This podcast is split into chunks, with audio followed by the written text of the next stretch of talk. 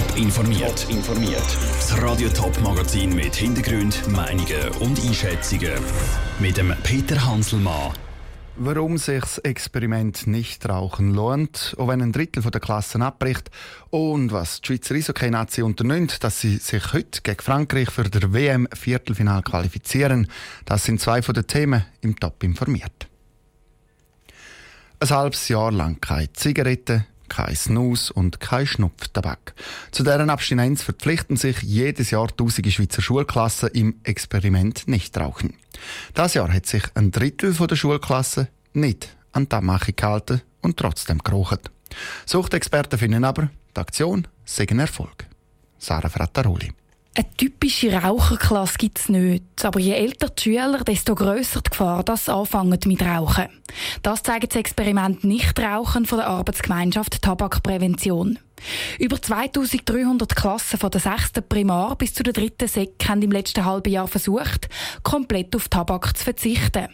Mehr als 700 Schulklassen haben das Experiment abgebrochen.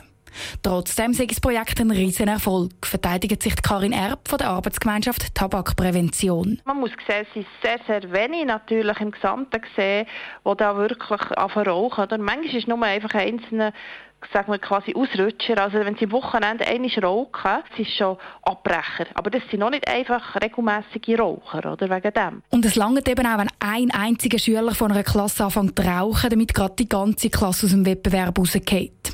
Auch im Kanton St. Gallen haben ein Haufen Klassen beim Experiment mitgemacht. Sieben Klassen sind für ihr Nein zu Nikotin sogar belohnt worden und haben Reisegutscheine gewonnen.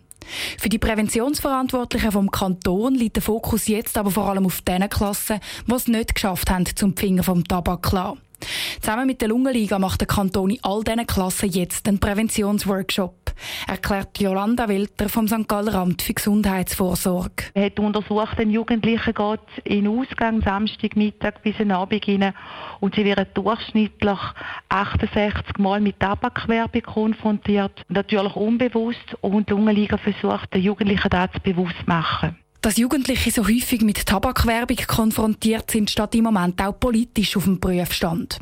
Auf nationaler Ebene läuft die Unterschriftensammlung für eine Initiative, die die Zigarettenwerbung auf Plakatwände, im Kino und an Festivals komplett verbieten Der Beitrag von Sarah Frattaroli. Die nächste Ausgabe vom Experiment Nichtrauchen geht dann im Herbst los. Ab September können sich die Schulklassen wieder für den Wettbewerb anmelden. An der Eishockey-Weltmeisterschaft Dänemark startet für die Schweiz in einer guten halben Stunde quasi der Achtelfinal. Mit dem Sieg im letzten Gruppenspiel gegen Frankreich schaffen die Schweizer das Minimalziel Viertelfinal. Wenn sie verlieren, könnte die WM aber schon fertig sein. Dave Burkhardt. Gut gespielt und doch verloren. Das ist Schweizer Fazit aus den letzten beiden WM-Spielen gegen die favorisierten Russen und Schweden. Darum ist die Schweiz jetzt in der Situation, dass sie den letzten Gruppenmatch gegen Frankreich gewinnen muss. Egal ob nach 60 Minuten, Verlängerung oder Penalty schiessen. Verliert sie aber gegen Frankreich nach 60 Minuten, ist die WM vorbei. Holt sie einen Punkt, muss sie auf Schützenhilfe von Weißrussland gegen die Slowakei hoffen. Um die letzten beiden Szenarien zu vermeiden, wollen die Schweizer in ihrem Spiel wieder ein paar Sachen anders machen als noch gegen Russland oder Schweden. Für den Stürmer Simon Moser ist entscheidend, dass wir geradliniger spielen.